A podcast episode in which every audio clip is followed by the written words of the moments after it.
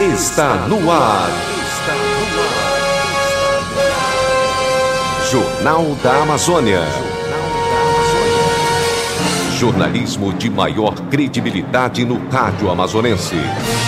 Parintins, quinta-feira, hoje, dia 23 de abril de 2020. Dia Mundial do Livro e Dia Mundial do Escoteiro. O Jornal da Amazônia está começando. Confira os destaques desta edição.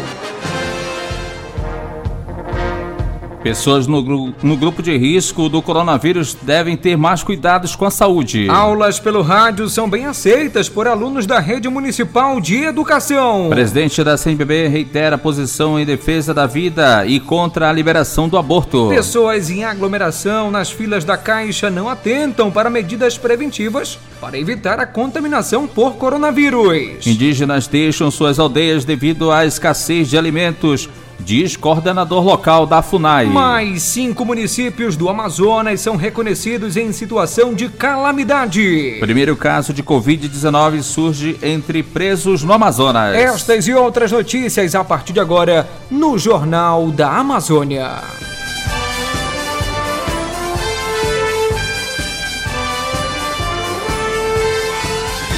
Notícias. Notícias. As notícias em primeiro lugar. Hora certa, 12 horas e 2 minutos. Boa tarde.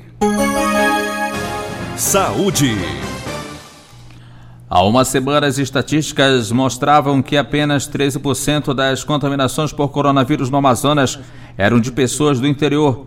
Nesta quarta-feira, dia 22, essa proporção subiu para 21%. Em números absolutos, isso quer dizer que a cada 100 infectados no estado, 13 não eram da capital e atualmente são 21. Isso representa um crescimento de 60% em apenas sete dias e se reflete diretamente na quantidade de óbitos. Em 23 dias, entre o registro do primeiro óbito por Covid-19 e a quarta-feira da semana passada, 14 pessoas tinham morrido no interior por causa da doença. E apenas nos sete dias seguintes, foram registradas mais ou registrados mais 21 óbitos, uma subida de 150% que acompanha o aumento de casos, que foi de 155% no período de uma semana anterior ou no interior. Passou de 204 casos para 521. A diretora-presidente da Fundação de Vigilância em Saúde do Amazonas, Rosemary Pinto, atualizou os números referentes à doença no estado nesta quarta-feira. Nós temos hoje 209 novos casos confirmados, de um total de 2.479 casos. Temos em isolamento social ou domiciliar 1.203 e fora do período de transmissão 879 pacientes agora já não mais pacientes. Temos 190 casos confirmados internados e temos 207 óbitos, o que perfaz uma letalidade de 8,35%. Rosemary Pinto cita que 78% do total dos casos estão concentrados na capital. Atualmente, há uma semana essa proporção era de 87%. Do total dos 2.479 casos, nós temos 1.958 em Manaus, 78,9%, e temos 521 no interior, em 32 municípios. 172 óbitos em Manaus e 35 no interior. Hoje temos 273 casos notificados, dos quais 207 foram confirmados, 22 foram descartados e 44 estão em investigação, não apenas investigação laboratorial, mas investigação epidemiológica. Atualmente, quase 900 pessoas estão infectadas nos hospitais confirmadas ou com suspeita de Covid-19, das quais 269 estão em estado grave em UTI, como destaca Rosemary Pinto. Dos pacientes internados hoje, nós temos um total de 898 629 estão em leitos clínicos e 269 estão em UTI. Dos casos confirmados que estão internados, 190 estão em leitos clínicos e 109 estão em UTI. Mas nós temos, do total de 708 pacientes internados suspeitos, 548 estão em leitos clínicos e 160 estão em UTI. Agora acompanhe os casos da Covid-19 no município de Parintins, atualizado nesta quinta-feira. Segundo a Prefeitura Municipal, há 172 casos notificados, 76 casos descartados, 44 casos confirmados, 12 casos tratados, 29 casos em tratamento, 3 óbitos, 28 pacientes internados e ainda 783 pessoas em monitoramento. Por isso, agora, 44 casos confirmados, ainda pouco pelo último boletim divulgado pela Prefeitura Municipal de Parintins referente à Covid-19. Portadores de doenças crônicas como diabetes, hipertensão e asma, além das pessoas a partir dos 60 anos, foram identificadas como grupo de pessoas com maior risco de desenvolver casos graves e morte por conta do coronavírus. A melhor forma de evitar essa doença é se protegendo, uma vez que o vírus é transmitido de uma pessoa doente para uma pessoa que não está, ou pelo contato com objetos e superfícies contaminadas. Todos os cuidados são importantes, pois se trata de um vírus novo que tem se manifestado em diferentes partes do corpo, como explica a médica Raíza Paulaim. Essa é a grande questão, é um vírus novo, é um vírus diferenciado, tem manifestado é, alterações em todo o corpo, não só no pulmão. A gente tem vivenciado isso no nosso dia a dia. Tem, é, tem paciente com manifestação abdominal, manifestação no cérebro. Então a gente não sabe como esse Meu vírus Deus. vem. Enfim, então por favor fiquem em casa para a gente poder fazer nosso trabalho de forma tranquila. Segundo o Ministério da Saúde, a transmissão acontece de uma pessoa doente para outra ou por contato próximo, por meio de toque, do aperto de mão, gotículas de saliva, espirro, tosse, catarro e objetos ou superfícies contaminadas, como celulares, mesas, maçanetas, brinquedos, teclado de computador, entre outros. Por isso, não abra mão da distância mínima de dois metros entre você e as outras pessoas nos estabelecimentos comerciais, além, claro, do uso da máscara. Lave bem as mãos e faça uso do álcool em gel. Depois de manusear objetos e equipamentos, a melhor forma de evitar o coronavírus é se protegendo. Após questionamentos levantados pelo jornalismo Alvorada sobre o número de profissionais que estão na linha de frente da luta para combater o novo coronavírus no município, alguns dados remotos foram expostos à população pelo poder público. Na semana passada, Parintins tinha apenas 11 casos. Encerrou o dia de ontem, quarta-feira, com 35 casos em quatro dias mais que o dobro, mostrando que vem sendo comentado nas redes sociais por alguns profissionais de saúde que a situação é mais preocupante do que parece. Além de pessoas comuns, profissionais de saúde também chegaram a ser infectados, entre eles o médico cirurgião Rodolfo Garcia, de 73 anos, que foi diagnosticado com a Covid-19, teve complicações e precisou ser transferido para Manaus. De acordo com pessoas da área da saúde que pediram anonimato, além de Rodolfo, seis profissionais foram diagnosticados com o vírus e outros 11 estão afastados por suspeita da doença. Quanto à quantidade de profissionais que estão na linha de frente no combate à Covid-19, a faixa etária de pacientes infectados e nem a quantidade de leitos que ainda está disponível nos hospitais, a Secretaria Municipal de Saúde não informa, além dos dados que para muitas pessoas não traduz a realidade.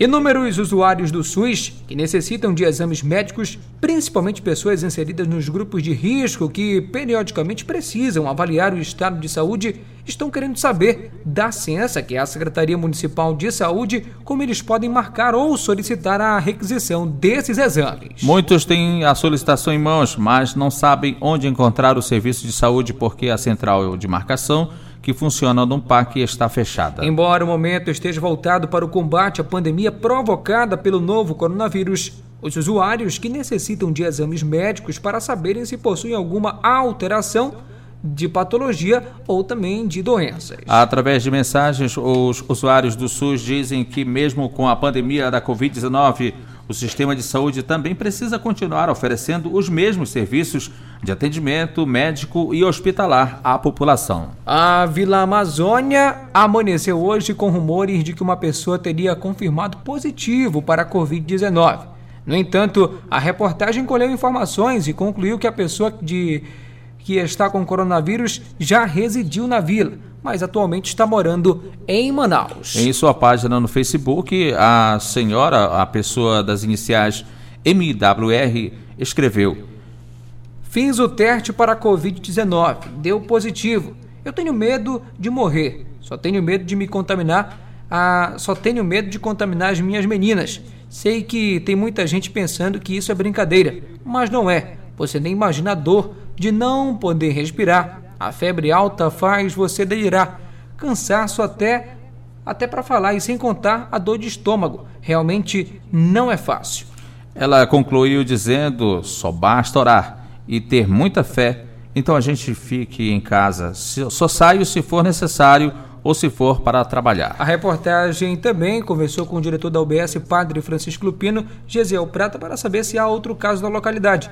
Ele assegurou que até o momento não há confirmação, mas que há uma preocupação de toda a equipe médica devido ao transporte de pessoas que vêm para a cidade e retornam diariamente. Mais de 210 milhões de celulares ativos no país passam a receber a partir de agora mensagens com orientação sobre o coronavírus. A iniciativa é uma parceria do Ministério do Desenvolvimento Regional por meio da Defesa Civil Nacional, junto com a Anatel, que é vinculada ao Ministério da Ciência, Tecnologia, Inovações e Comunicações. O envio do SMS vai começar a ser feito com prioridade nos estados com maior número de casos confirmados. Por isso, as populações de São Paulo, Rio de Janeiro e Ceará serão as primeiras a receberem os avisos pelo celular. E a capital paraense terá reforço na saúde com a contratação de médicos cubanos. 86 médicos cubanos devem reforçar o atendimento de pacientes contaminados pelo novo coronavírus em Belém. A contratação temporária para o período de enfrentamento da pandemia no Pará será oferecida a médicos com especialidade em clínica médica, medicina intensiva e também infectologia e experiência em atenção básica. Além disso, as, as orientações técnicas necessárias para a contratação devem seguir o parecer da Procuradoria-Geral do Estado do Pará. Agora, em Parintins, 12 horas e 12 minutos, vamos à editoria de educação aqui no Jornal da Amazônia, nesta quinta-feira, dia 23 de abril. Educação. O Instituto Nacional de Estudos e Pesquisas Educacionais Anísio Teixeira, o INEP, alterou as datas de aplicação do Exame Nacional do Ensino Médio Enem Digital para os dias 22 e 29 de novembro e as regras de solicitação de isenção da inscrição. Os editais com os ajustes foram publicados ontem no Diário Oficial da União e também estão disponíveis na página do Enem. No primeiro edital, publicado no mês passado, os participantes que optassem pela versão digital do exame fariam as provas nos dias 11 e 18 de outubro. O INEP também definiu novas cidades para aplicação do Enem digital, alcançando localidades em todos os estados e no Distrito Federal a estrutura do exame será igual à da versão impressa. A aplicação do Enem impresso continua marcado para os dias 1 e 8 de novembro. As inscrições começam em 11 de maio e vão até o dia 22. O valor da taxa de inscrição permaneceu o mesmo da edição de 2019, isto é, 85 reais, e deverá ser pago até 28 de maio. Na semana passada, o INEP anunciou a gratuidade da taxa de inscrição para os participantes que se enquadrem nos perfis que são especificados nos editais, mesmo sem o pedido formal dos inscritos. Diante da exigência do isolamento social na quarentena, as famílias viram a necessidade de manter a educação escolar dos filhos em casa. Com isso, a família pode organizar para os filhos os estudos durante esse período. Cláudio Sasaki, ou Sasaki, mestre em educação pela Universidade de Stanford e cofundador da JEC, destaca que os pais não vivenciavam o processo de aprendizagem dos filhos. Bom, o que, o que aconteceu foi que da noite para o dia é, a gente, a escola perdeu o controle, né? Os, as crianças estão em casa, os pais também. O que aconteceu foi que muitos pais que até então até por uma questão de comodidade, estavam um pouco mais distantes da vida escolar dos filhos, né? Eles acompanham as notas, mas eles não acompanham o dia a dia. Eles não assistiam às aulas dos professores. Eles não sabiam como é que os filhos aprendem. De repente, esses pais tiveram que estão numa situação onde eles estão tendo que não só acompanhar o, o dia a dia dos filhos, mas realmente ajudar, participar, acompanhar de uma forma talvez como a gente nunca tivesse feito antes. Eu falo como pai também, eu tenho quatro filhos aqui em casa nessa situação também, 13, 11, 6 e 3. Cláudio explica que é fundamental a presença dos pais na vida dos filhos na aprendizagem. E o que a gente tem percebido é que esse acompanhamento constante, ele é fundamental, porque por mais que essa geração seja digital, é, ele é, é uma situação de exceção, né? Está 100% remoto. A tecnologia ela tem facilitado muito e permitido que a gente não interrompesse esse processo de aprendizado nesse período de quarentena, mas é fundamental a participação e o acompanhamento dos pais, porque é, eles ainda estão desenvolvendo a autonomia, né, a responsabilidade pelas atividades escolares. Então, eu percebo que se a gente não se organizar dessa forma, é muito difícil que eles consigam manter esse ritmo para que quando a, a situação volte ao normal, eles não sejam muito prejudicados. Neste momento, as famílias vivem uma nova situação de ministrar aulas em casa. Para o professor, isso exige um esforço adicional dos pais, não só no estudo, como também no apoio emocional. Sobre as aulas via online ou televisionadas que são adotadas por meio do ensino à distância, como a aula em casa, o educador faz a seguinte observação. Se presencial o engajamento já é baixíssimo, imagine a distância, cada aluno na sua casa, com todas as distrações que está dentro de casa atrás, né?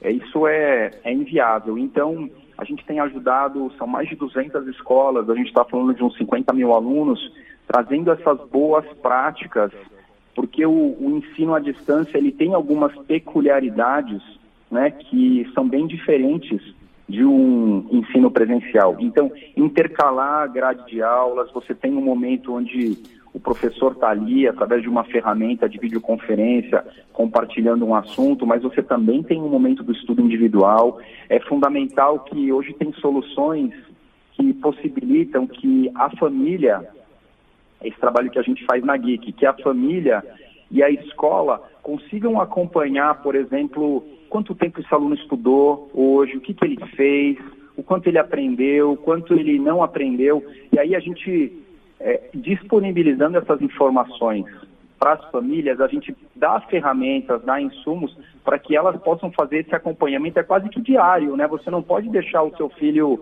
escorregar, porque se cria um hábito de não estudo, de relaxamento, aí é difícil você recuperar nesse período.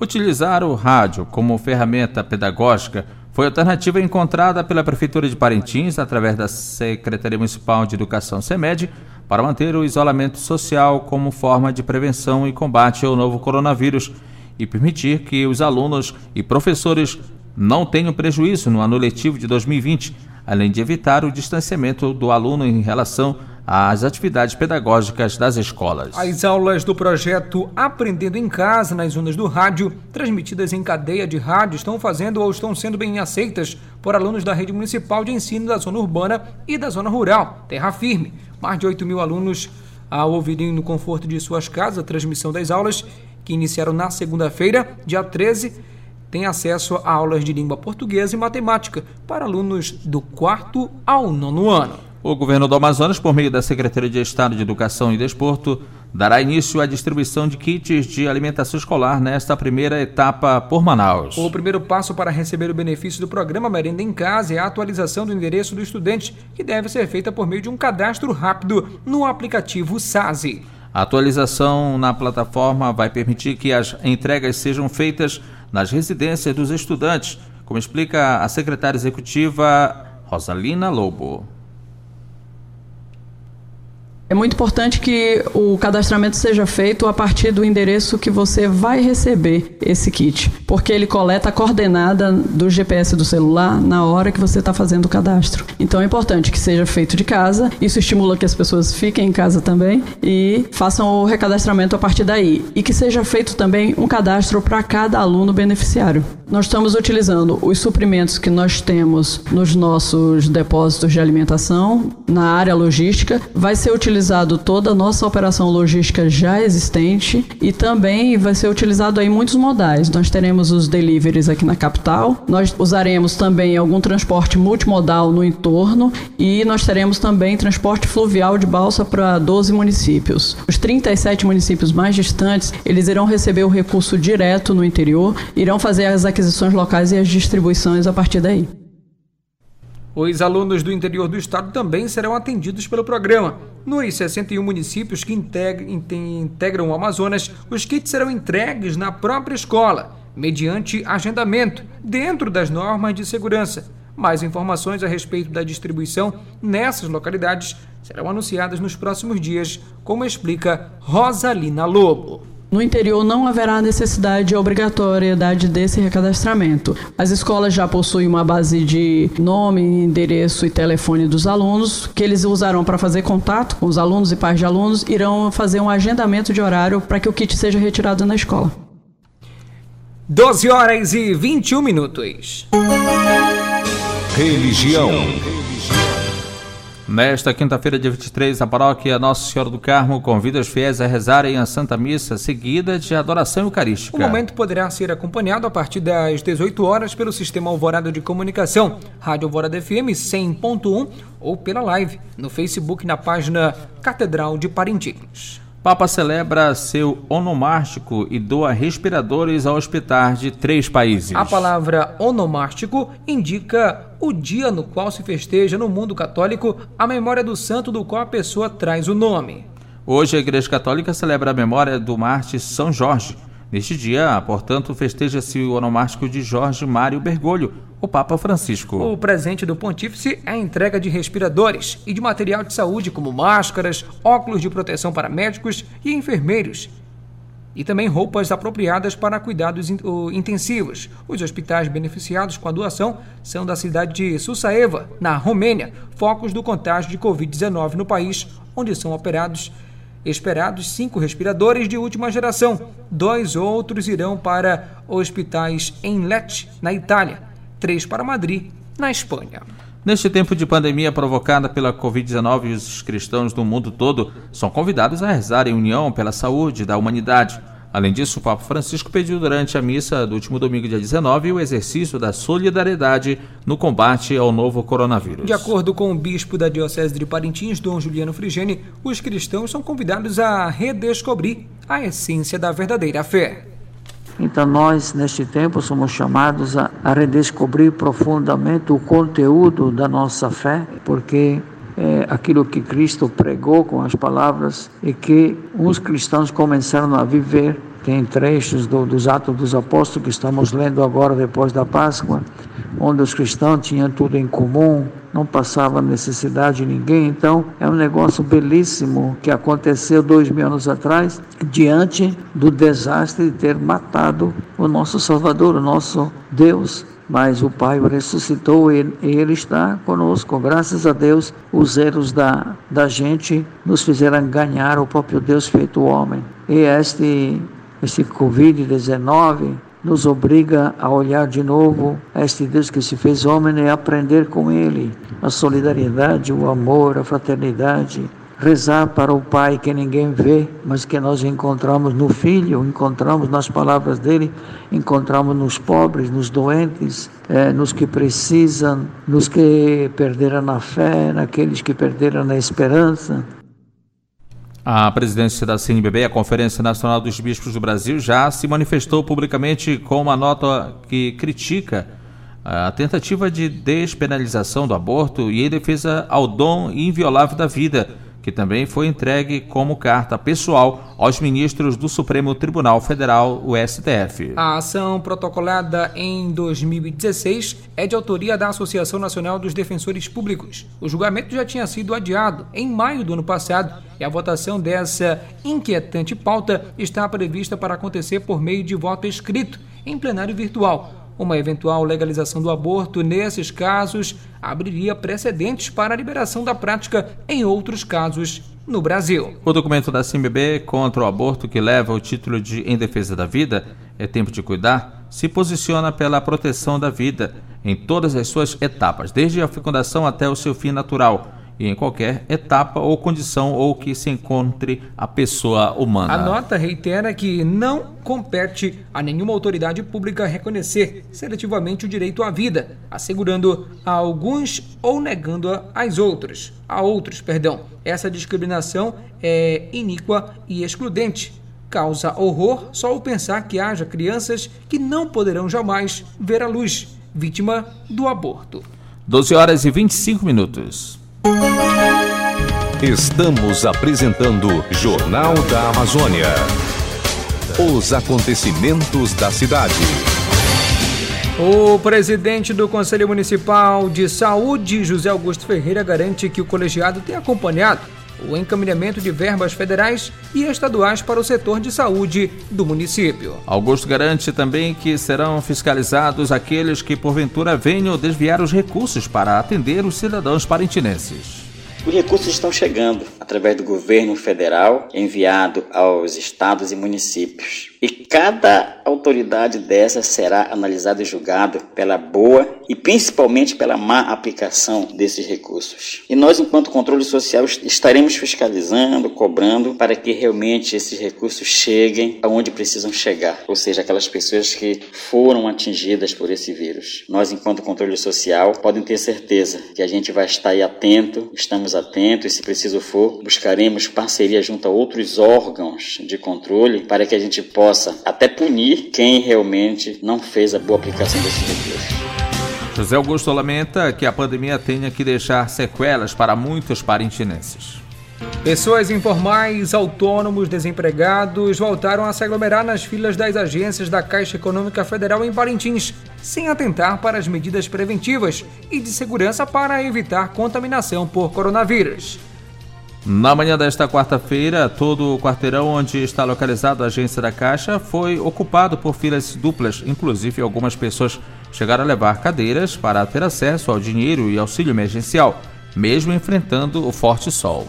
A cidadã Norma Teixeira disse que estava desde a madrugada na fila para tentar sacar os 600 reais do benefício, mas a demora no atendimento estava causando transtornos. Na frente da casa bancária, agentes contratados pelo município para informar as pessoas sobre as medidas preventivas de combate ao coronavírus tentavam controlar a aglomeração. Nas casas lotéricas, o mesmo problema foi vivenciado só que de forma dupla. Não havia dinheiro disponível para o pagamento do auxílio emergencial. Mesmo assim, as pessoas permaneciam na fila enfrentando a forte temperatura. Uma moradora se queixou em não poder sair de sua casa por conta da aglomeração de pessoas na frente da residência. A cidadã pediu providências por parte de órgãos competentes. Eu gostaria de fazer um apelo ao órgão público, né? Para ver o que, que eles fazem aqui é sobre a, aqui na Genibente, sobre a, os, as pessoas que estão aqui na loteria. É muita gente. A fila é enorme, tá dobrando a esquina, pegando a outra rua para virar para lá. É banco, é, é, tudo que eles trazem. Eles vão tomando água, eles vão jogando os copos na rua, na, nas beiradas, nas frentes das casas. Tem, a gente não pode nem sair de casa. Tá complicado esse trecho aqui da Avenida Genibentes, as lateral aqui. As pessoas não podem sair mais de dentro das suas casas. Eu tô fazendo um apelo, porque tanta da gente eles estão breiados um no outro, a bem dizer. Então a gente fica preocupado, porque essa pandemia não é só num, num, lugar, não tá escrito na testa de ninguém assim, eu tô doente, né? Não tá, e a gente vai saber quem é que tá doente ou não. A cidadã quer que o decreto municipal que impõe o toque de recolher seja válido também para o horário diurno. Esse decreto, então eles têm que obedecer. Eu acho que o prefeito deveria baixar também esse decreto ao dia também, para ver se amenizava, porque para a polícia também aqui nesse trecho, mas não é para a polícia só passar, para ver, pegou, prendeu, então dá uma, uma multa logo bem alta para eles aprenderem. Nós estamos se guardando. E os outros? Tem gente que é de, de idade, mas não se dá o respeito. Então eu peço a o apelo de vocês para a população não fazer isso. Vamos ficar em casa. E o índice está crescendo da pandemia aqui na nossa cidade. Eu fico tão preocupada com isso. Não sou eu, eu acho que a maioria, porque os outros não querem, né? Para evitar a entrada de novo coronavírus nas aldeias indígenas de Parintins, Nhamudai, Barreirinha e Maués, a Fundação Nacional do Índia FUNAI e o Distrito Sanitário Especial Indígena de SEI têm realizado uma intensa fiscalização nas áreas. A reserva do Andirá, onde estão aldeados os Satarimaué, no município de Barreirinha e em Maués, é a região com maior população indígena no Baixo Amazonas. Lá foi instalada uma barreira sanitária para fiscalizar e evitar a entrada de embarcações. No entanto, a falta de produtos alimentícios tem afetado de forma preocupante aquela população e feito com que a FUNAI acompanhe os tuxauas até a cidade na busca de alimentos. A afirmação é do coordenador local da FUNAI, Sérgio Butel. Nessa restrição de, de trânsito de vir para a cidade, nós temos muitas dificuldades, entre elas a questão alimentar. Grande parte do que se consome nas aldeias vai daqui da cidade, vai de Barreirinha, vai de Parintins, e isso tem causado uma situação de, de risco alimentar mesmo.